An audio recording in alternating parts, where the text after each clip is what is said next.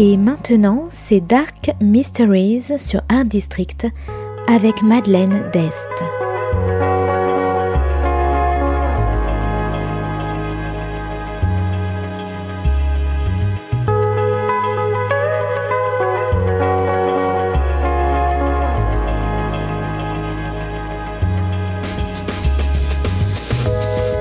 Welcome to Dark Mysteries, a book review show devoted to crime, mysteries, thrillers, and the dark side of human nature.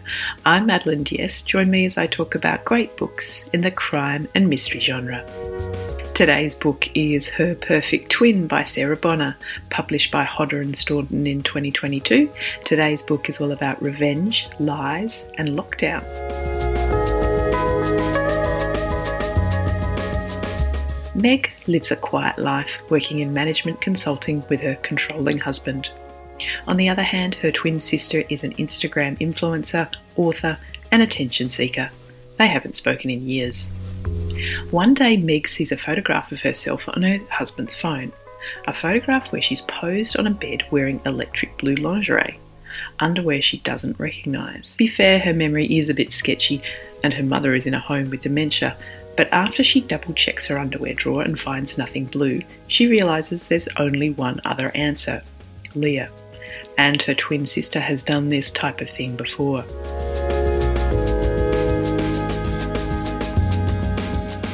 After years of not speaking, Meg goes to Leah's country house after stalking her online and confronts her. They argue, and Meg hits her sister with a wine bottle, killing her. In a panic, she hides her sister's body in the chest freezer and then begins a series of lies and begins to pretend to be Leah.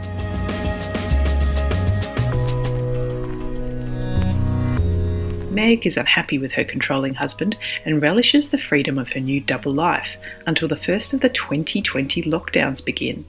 But now she's trapped as Meg. How long will it be before someone realises the truth and that Leah is missing? And how long before the police come to arrest her for murder? Or can she still get away with it?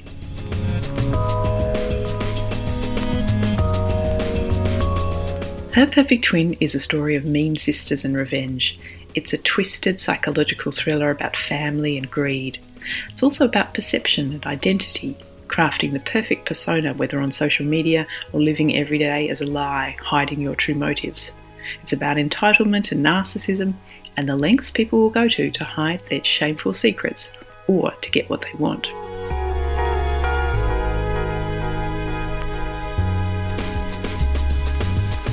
Meg is clever but timid, always living in the shadow of her wilder sister. Growing up, the two were seen as one person rather than two distinct people. And now, living under the thumb of her abusive husband, Meg feels trapped and is desperate for a way out. Leah, on the other hand, is ruthless and selfish. Throughout their life, she double crossed her sister, including publishing their memoir about their father with his double life and his two families. While the book was supposed to be a joint project and was mostly written by Meg, Leah published it and took all the credit.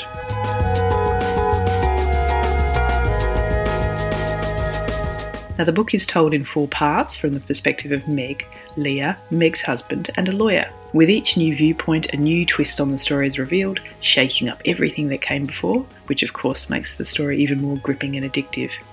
This is also the first book I've read which features lockdowns.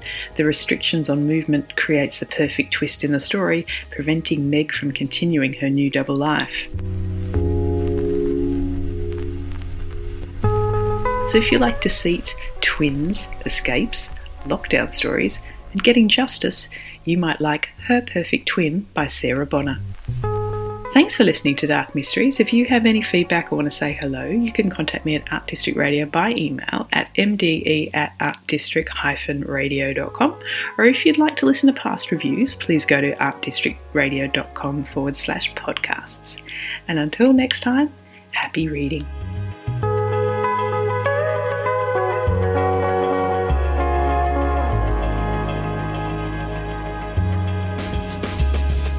C'était Dark Mysteries sur Art District, la chronique en anglais de Madeleine Dest qui nous vient directement d'Australie.